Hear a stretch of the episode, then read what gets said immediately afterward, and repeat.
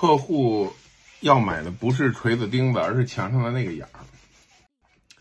如何介绍产品的优势卖点啊？你肯定是市场部、销售部给你发了册子，对吧？一二三四五六七八九十，呃，一个卖点一页，类似这种东西啊。你要按这个顺序介绍，你就最傻了啊！你们领导要是谁跟你说 按这个介绍就行，嗯，谁他妈不懂销售啊？这册子怎么编出来的？首先，咱们一点一点说啊。这这种册子我都编过好多，那我还算懂点销售的，对吧？一般是老总啊，什么产品啊，嗯，市场部啊，凑在一块开会，开多少会，然后编 一条、两条、三条，根据普通大众的需求，根据这个有共性的还得是，对吧？然后呢，总结归纳，然后按照自己的这个叫。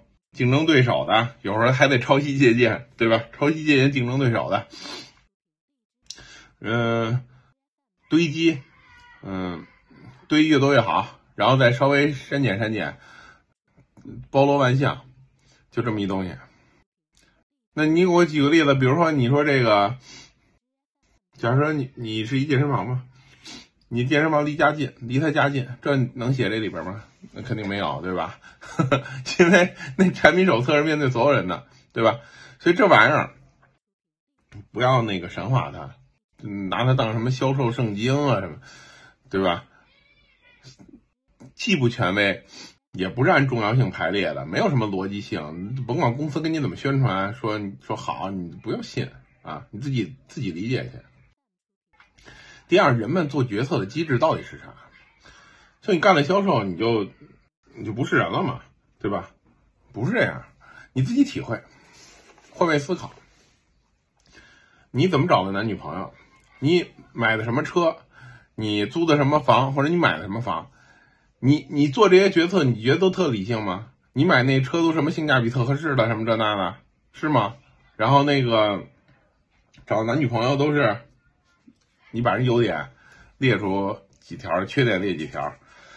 优点五条，缺点三条，处处，然后优点十条，缺点十十一条，啊，不处了，就是不跟这人交朋友，不不是这么决策的。人们决策，尤其是你 to C 的销售，我跟你说，就是感性占了很大的部分，不是一个理性的事儿。人就是一个感性的动物，这就是这就是做销售乐趣就在这儿。其实其实研究每一个个体这个人，他乐趣在这儿，对吧？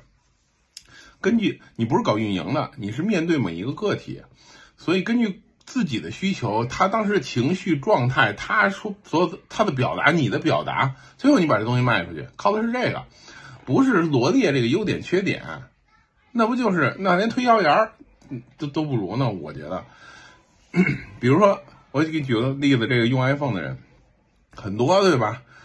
那用 iPhone 理由不一样，有的是装装那什么，对吧？有的呢是跟别人为了统一，有的呢是怕别人出去 商务这个谈判，他他就说有时候别人老问他说你什么手机，因为那个安卓各式各样特别多，他是懒得介绍，你知道吗？有的说性能好，有的说我就在 iPhone 生态里，什么耳机，对吧？这些东西我都我都我都买，而且很多年了，什么 iCloud 这些都用，它不一样，人的人的这种诉求不一样。都用的是同样的一台手机，他的需求不一样。如果你真的想要把这个卖给他，你说的话肯定也不一样，对吧？那这些刚才我说这几个需求，那能写在什么 iPhone 的宣传手册上吗？那肯定不能，对吧？所以客户要买的不是锤子钉子，而是墙上的那个眼儿。说的是什么呢？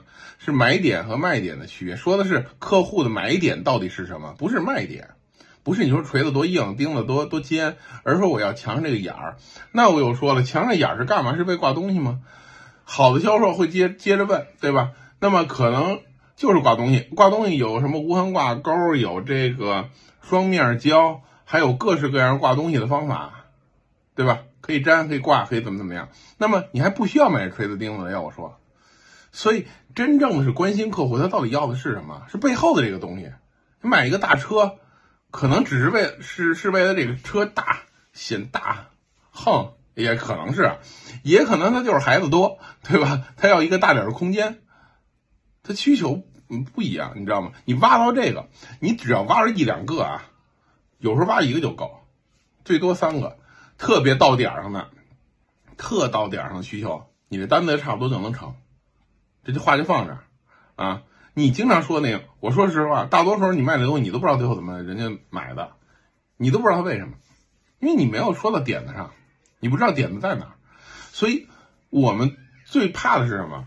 就是照本宣科读这些东西，照本宣科，逐条介绍，打完收工，完事儿，就这，就就这三个步骤。我们需要的是什么？了解客户具体、真实、准确的需求到底是什么，有的放矢。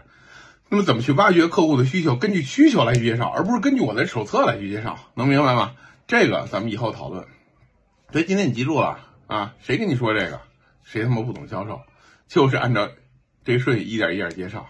销售不是这么干的，销售有很多捷径，有很多方法，有很多这个招数啊，慢慢都可以跟大家讨论。